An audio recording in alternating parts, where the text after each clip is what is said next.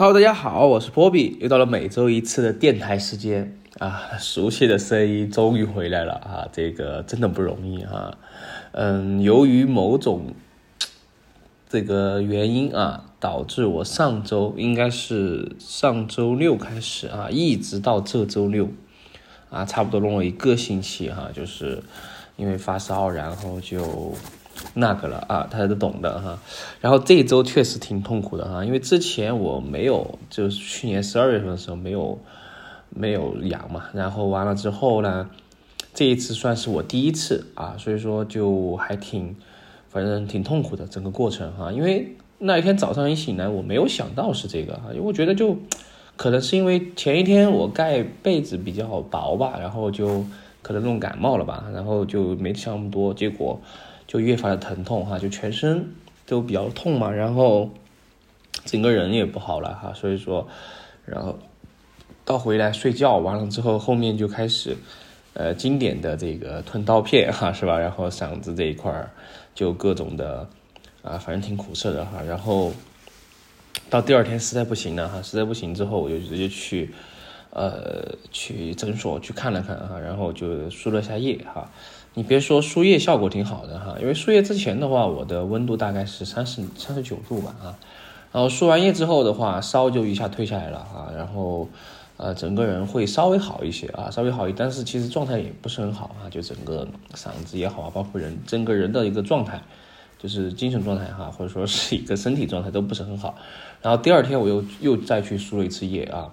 呃，然后就。说的是要输三次嘛，但其实我只输了两次，因为我发现第二次输完液之后效果没有第一次来的这么好，所以说，呃，我就只输了一次，呃，只输了两次液哈。理论上是连着三天输三次，但是我发现效果甚微之后呢，我就没有没有再去继续输啊。然后这期间的话，也是一直一直保持着这个吃药嘛啊，就是有吃开的一些药啊，反正大概就是那些东西都熟悉的是吧？呃，因为第一天的话，我也吃了一块，吃了一个这个，呃，止痛的哈，退烧的，反正都都有都有吃嘛，反正就这期间哈，呃，然后的话，然后整个状态的话是在，呃，其实一直都还比较，嗯，就痛苦嘛，反正就，呃，这几天都是这样哈，然后一直到这一周的这一天才看，才感觉上来说，整个人的精。这个状态虽然说是比较清醒一点啊，就是说，呃，没有那么苦涩了哈，就真的很苦涩。然后去输液的时候，我就在想啊，这个东西，是吧？就就很恍惚吧，就是就这段时间哈，反正就这么几天过来之后，我就主要的感觉是比较恍惚啊，然后就感觉经历之后啊，确实，哎呀，就还是。健康挺好的啊，就是大家一定要注意自己身体啊，然后保持锻炼，然后呃平时也要注意到就是这个季节变化也好哈，就是日常的这种流感也好，也增添衣物也好，反正就是一定要注意自己的身体健康啊，就身体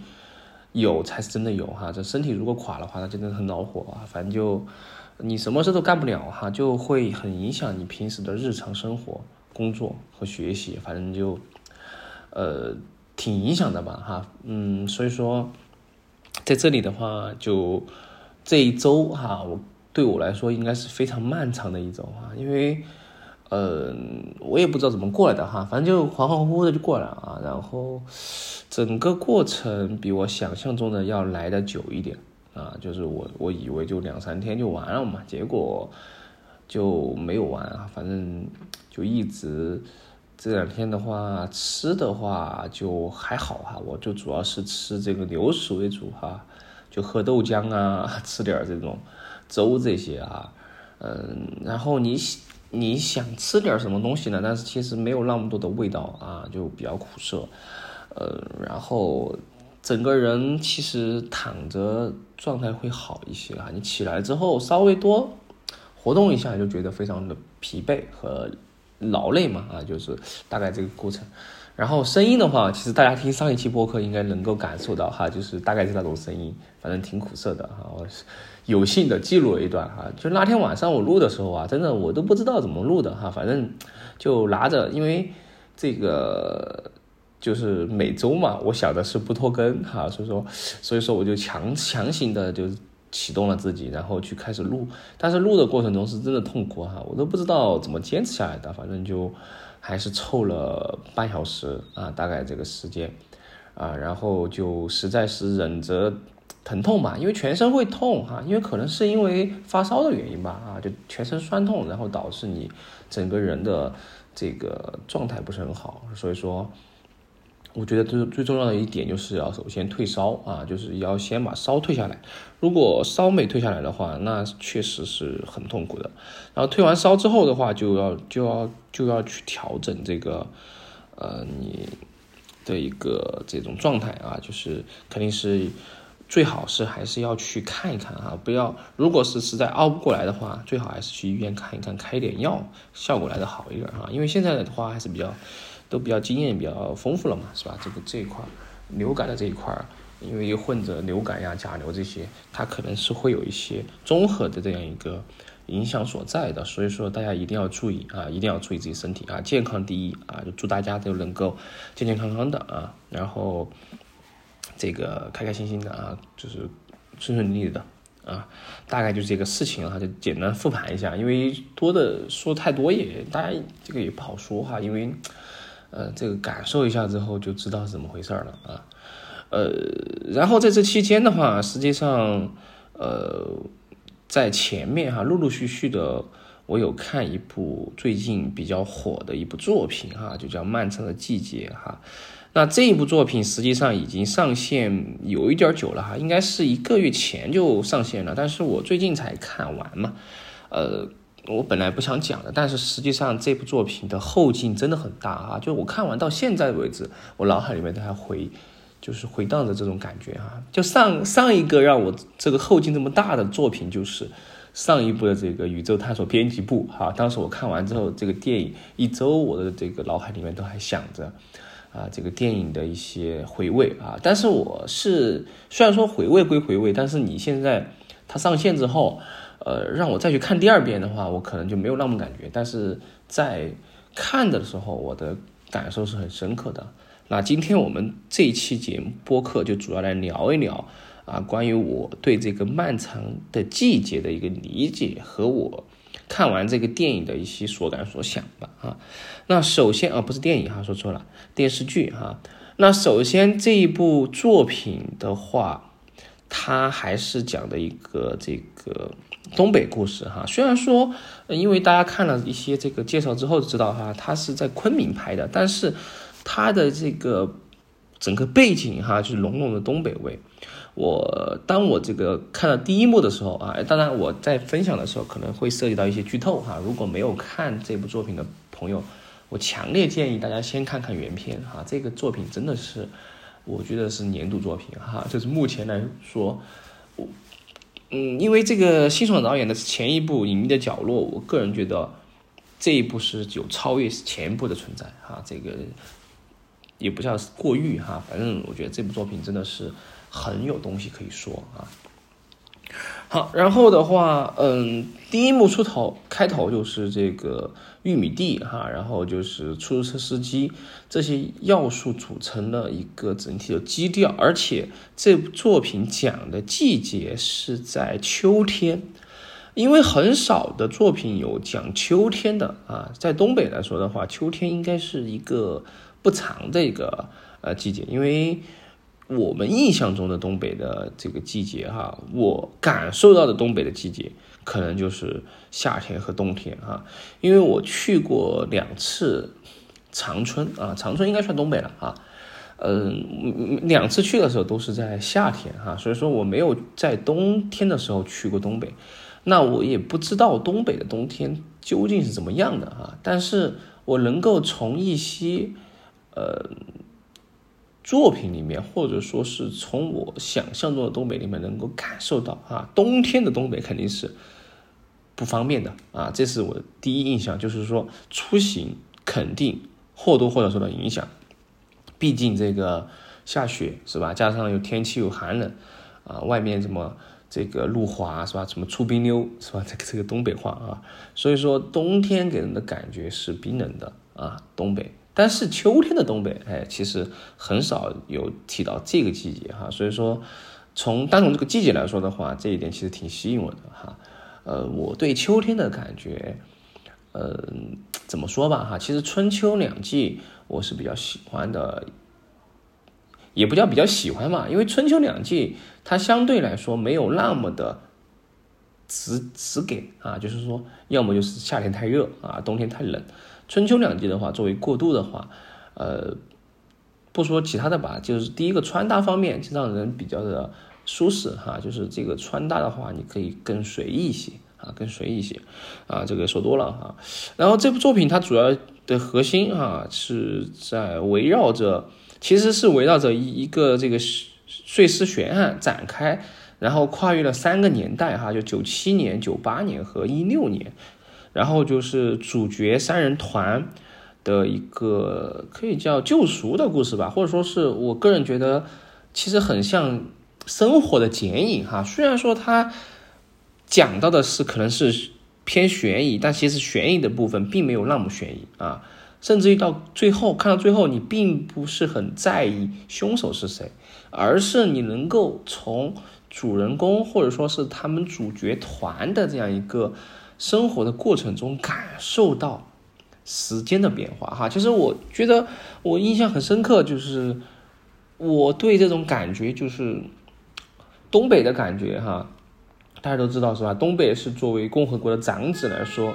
他曾经是非常辉煌的啊，辉煌的。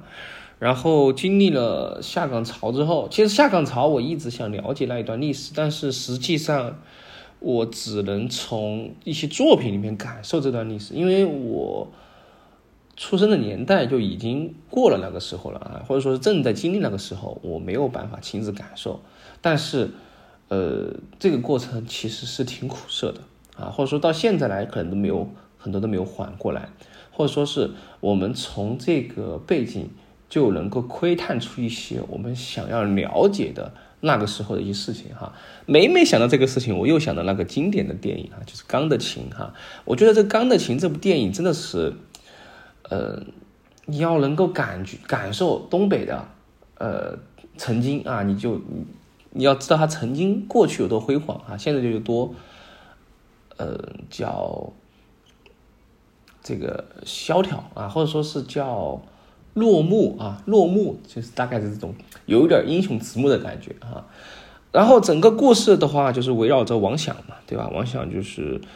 范伟演的嘛，范老师他的这个演技其实是一直我觉得很 OK 的啊。然后他整个从他的视角去。看展开哈，然后可以看出一些典型的一些很经典的东西哈，比如说他所在的家庭，我看着这种职工小楼，包括这种厂区的这种感觉哈，虽然说我不是从工厂长大的，但是我对这种厂区其实是有很深的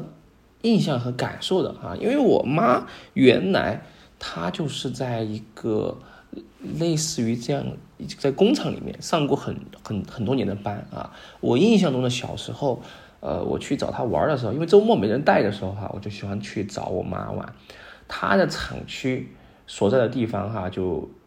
就是一种工厂。大家都知道，工厂里面有生产车间啊，有什么这些仓库啊，然后有这些办公室，然后还有食堂啊等等之类的一些呃地方。然后当时我妈她负责。那一块的话，她就是在办公室和工厂里面会穿梭。她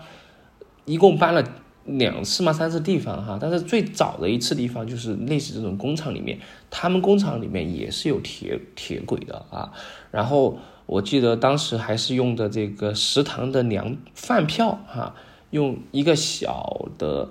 呃塑料的一个饭票，然后你可以买买菜和买饭，然后你自己会拿着一个。铁饭，铁这个这个铁碗，或者说是叫饭盒，去打菜打饭，打了之后，然后又凭着这个粮票，然后你要去买粮票，然后来兑换，也不叫粮票吧，就是饭票来兑换这个在食堂里面去买饭吃，然后打饭回来，有些三五两两的，可能就在食堂吃，也可能在蹲着路边吃，或者回寝室，或者是在办公室，或者就在车间里面。端坐着就吃了，就这种感受，其实我我是很能感受到哈，就是当时，然后我还记得每次去打的时候，这个阿姨她会给我打的时候问我想吃什么，她会给我多打一点儿啊，这个肉呀什么之类的啊，反正这个感觉挺好的哈。然后这种厂区的生活，实际上很多的，嗯，可能我不太了解哈，可能就是很多很多当年的。东北的孩子都是从这在工厂里面生长的，因为工厂除了一个厂之外，它其实是一个小的世界，里面有什么幼儿园啊，有学校，有医院，什么都有啊。其实，在剧里面我们也可以看到啊，比如说，呃，例如就是宫彪他的妻子嘛，他就是在这个厂区的这样一个呃厂区医院里面做护士。啊，所以说这种感觉，包括在里面的很多布景啊，什么卫生学院啊，包括那个年代的这样一个大学啊，以及那个时候的这样一个房屋布景嘛，这让我就带回。其实我对年代剧还挺挺有感觉的哈，我就就还挺想去了解，挺想去探索，就上个世纪，呃，这个年代的一些。那个时候的年轻人，他们喜欢的东西和经历的一些事物哈，因为最近我不是在看一些牌子嘛哈，我就了解到了一个呃来自于上个世纪的一个品牌叫梦特娇啊，不知道大家听过没有哈？就当时会称为梦特娇男孩，就是梦特娇男孩，他们就会穿着这个梦特娇牌的衣服哈，就觉得当时很摩登、很时尚啊。其实这个你放到现在来说的话。呃，就是算时尚的弄潮儿了啊！他当年的时尚弄潮儿就玩梦特娇男孩啊，这这个其实挺奇妙的，我觉得啊，就每一代年轻人有每一代年轻人的追求啊和自己喜欢的东西啊，这就是这一点。然后这里面的话，呃，它的剧情我个人觉得节奏是有一点慢的哈，反正前面我看了几集之后，我觉得 怎么这么的 chill 哈，可能也和这个整个剧的基调有关系，反正就是慢慢。娓娓道来，然后结果啊，就是慢慢慢慢慢的润物细无声的，然后给你来一点刺激的东西啊，就直接就给你整懵了哈。就我最开始我以为这个就是沈墨哈，他是一个，她就是一个乖乖女是吧？或者说是一个呃怎么说吧啊，就是我理想我印象中的一个好女孩。她其实她也是好女孩，但是没想到她的经历这么这么悲惨哈，就。就惨的让您就觉得心疼，但是呢，呃，他做了一些事情啊，就让你觉得 就就就挺吓人的哈，就反正挺反差的哈，我个人觉得。然后秦昊在里面演的这样一个角色哈，宫彪啊，彪子，这个真的是我觉得是非常惊喜的哈。就整个剧看下来，你会发现宫彪这个角色和整个事情好像没有什么联系，但是我觉得他非常重要。啊，没有他的话，可能就缺少一个灵魂，因为本来整个剧的基调就比较，我个人感觉就比较压抑和苦苦闷了啊。有他之后的话，是给整剧添加了一个亮点啊，或者说是点缀吧啊，就不仅仅是他这个人物的性格和他做的一些事情啊，还有包括这些颜色在整个剧里面的运用，我觉得也是可圈可点的哈。比如说他最开始出场的时候。啊，不是出场，就是就是他中年时候的这个大黄的一个毛衣是吧？包括年轻时候的绿色的围巾啊，包括这个王师傅是吧？王响的红毛衣啊，其实颜色运用也是很挺壮的哈，就挺壮的。嗯，包括这个马德胜是吧？这个马队长哈，也是典型的这样一个呃三小只吧哈，我就觉得真真的挺好的哈，呃。主要给我感觉就是，我看完这个后劲在哪里呢？后劲在于，就是人物群像让我感觉非常真实啊，就是我能够真的带入融入当中的生活啊，特别是像这个王想，就是他们一家嘛啊，他们一家的这个呃，就是他的一个王阳嘛，他儿子还有他的他的母亲啊，就是王阳的母亲。就就感觉，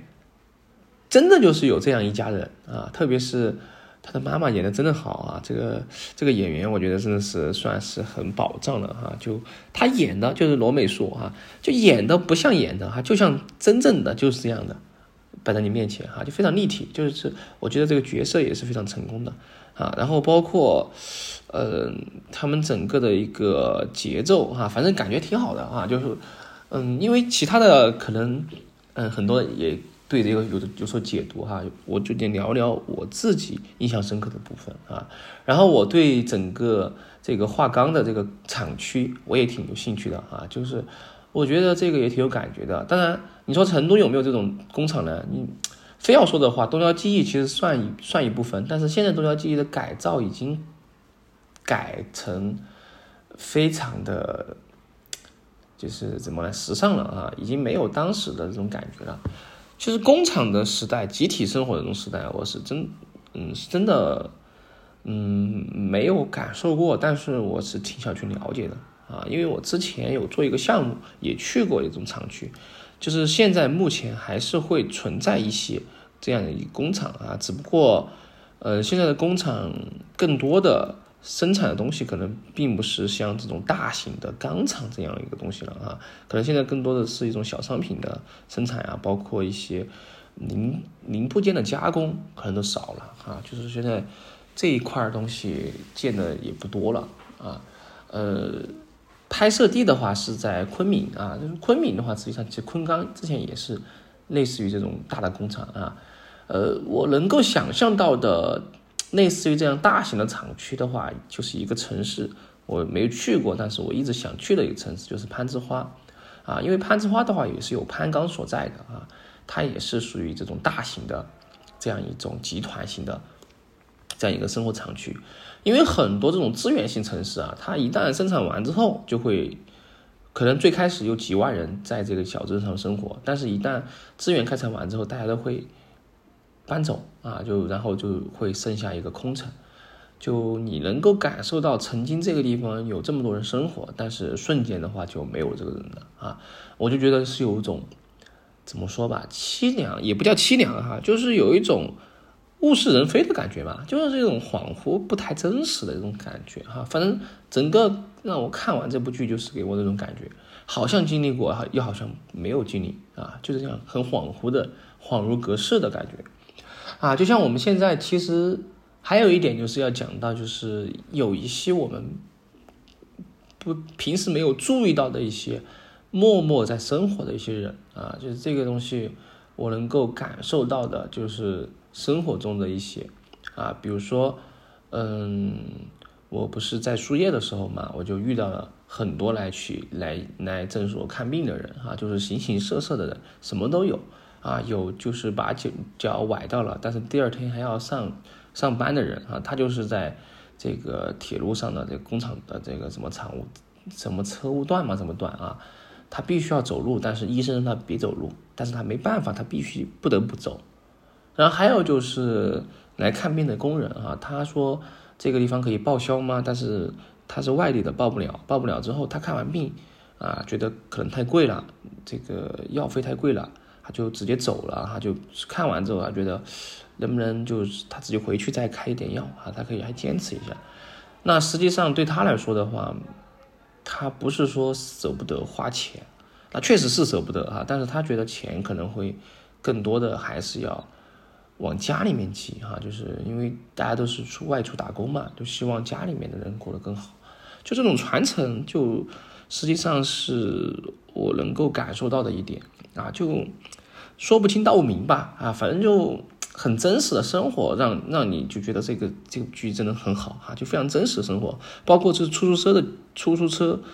出租车司机的角色啊，包括他们的一些这个老年，真的我。我特别是对他们最后，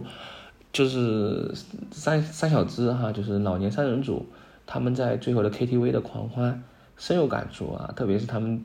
桌上那瓶酒是吧？那那两瓶酒最开始是王阳为了打点自己儿子送礼，然后又被公票送回来，最后他们三个人一起喝了啊。包括他们三个人三个老哥啊，在这种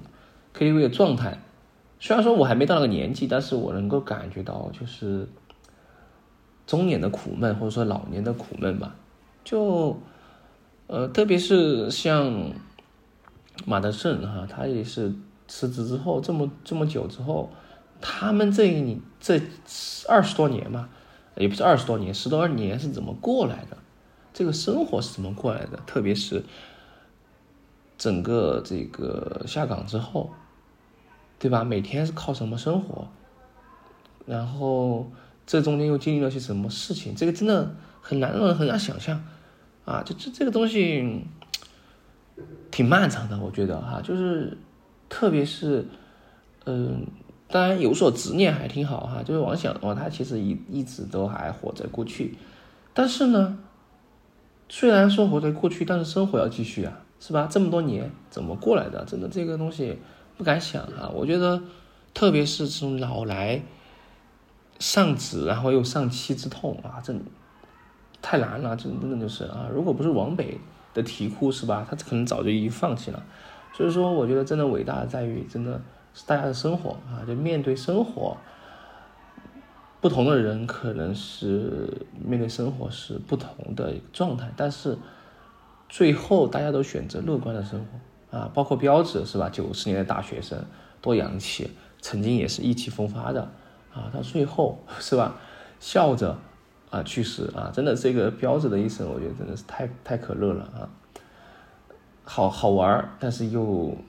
挺可惜的啊，就是他不是最后来说，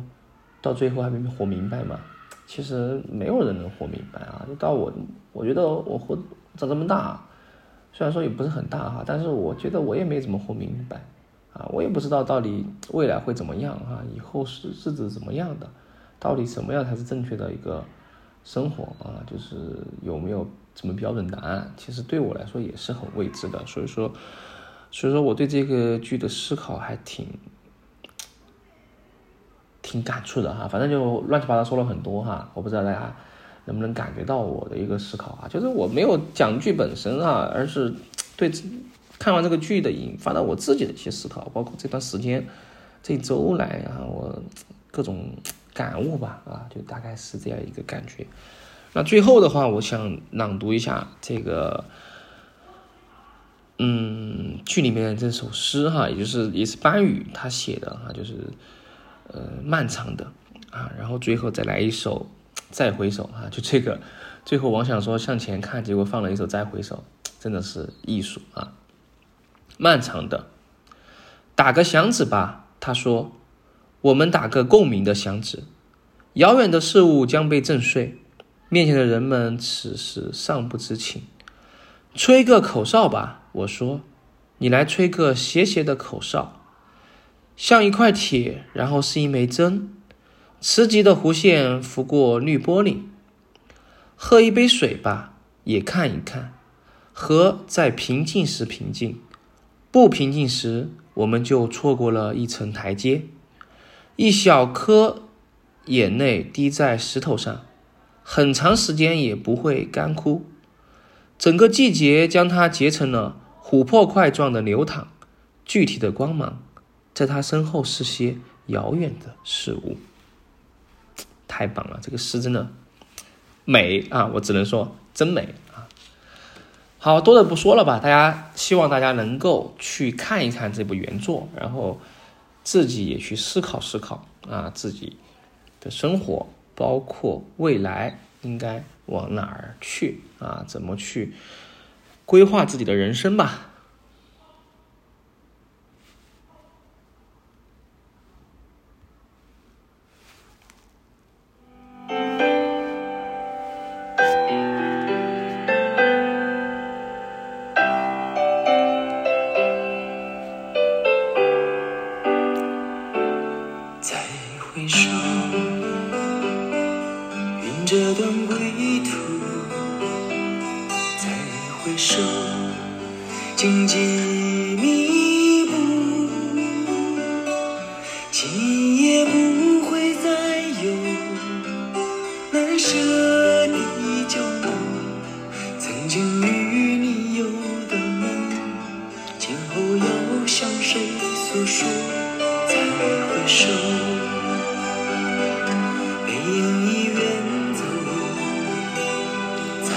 你说泪眼朦